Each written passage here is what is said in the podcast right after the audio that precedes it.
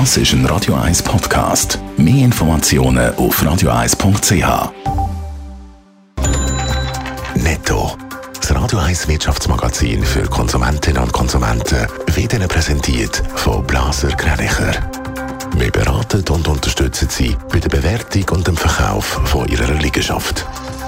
blasergreinicher.ch Adrian Sutter. Ungarn blockiert weiter das geplante Sanktionspaket von der EU gegen Russland.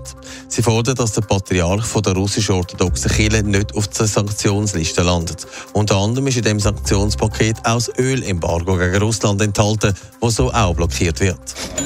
Die Topmanagerin Sheryl Sandberg verlässt ihren Posten bei Facebook. Sie ist lange Zeit die rechte Hand von Mark Zuckerberg. Sie will sich künftig vermehrt auf Wohltätigkeitsaktivitäten konzentrieren, hat sie ihrem Entscheid begründet. In der Stadt Zürich sollen einkommensschwache Haushalte Energiezulagen bekommen, um die steigenden Heizkosten zu zahlen. Der Gemeinde hat gestern einem Postulat von der AL zugestimmt. Die Stadt muss jetzt überprüfen, ob so eine Zulage möglich ist und wie die aussieht. Die Bürgerlichen haben sich gegen das Postulat gewehrt. Die Corona-Krise hat der Gastrobranche in mehreren Punkten zugesetzt. Sie haben lange unter den Massnahmen gelitten und auch geschlossen. Und jetzt Jetzt fehlt ihnen das Personal, weil sich das neue Weg gesucht hat. Adrian Sutter, jetzt wird Gastro Schweiz wieder zu neuen Leuten kommen. Wie das? Der Verband hat seinen Mitgliedern einen Fünf-Punkte-Plan vorgelegt, der dafür sorgen dass man wieder mehr Leute in die Restaurants bekommt, die dort arbeiten. Unter anderem will man auch, dass wieder vermehrt Quereinsteiger den Spass finden am Job in der Gastronomie. Für das will man gemäss dem Gastro Suisse-Präsidenten, Casimir Platzer, zum Beispiel die Arbeitszeiten anpassen. Man redet manchmal von vier Tagen Woche. Das ist aber nicht überall möglich, aber es gibt andere Möglichkeiten Möglichkeit, um die Arbeitsbedingungen attraktiver zu gestalten. Die Arbeitszeiten, die können wir nicht ändern. Aber die Möglichkeiten bieten auch viele Chancen. Man hat äh, am Montag und Dienstag frei, kann dann Skifahren, kann dann mit Body gehen.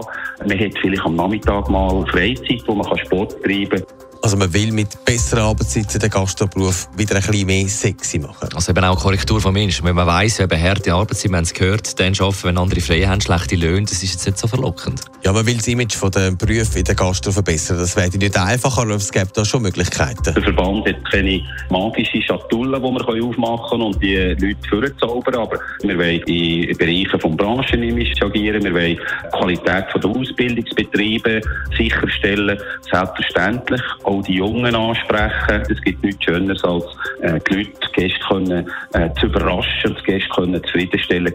Es Jetzt dürfen Sie gespannt sein, wie das, das Gastroswiss anpackt. Gerade auch in anderen Branchen ist es in der letzten Zeit zum Ruck gekommen. Die einen machen es mit mehr Homeoffice, die anderen mit vier Tagen Woche. Möglichkeiten gibt es viel. Man muss sie aber auch finanziell können verkraften Netto, das Radio 1 Wirtschaftsmagazin für Konsumentinnen und Konsumenten.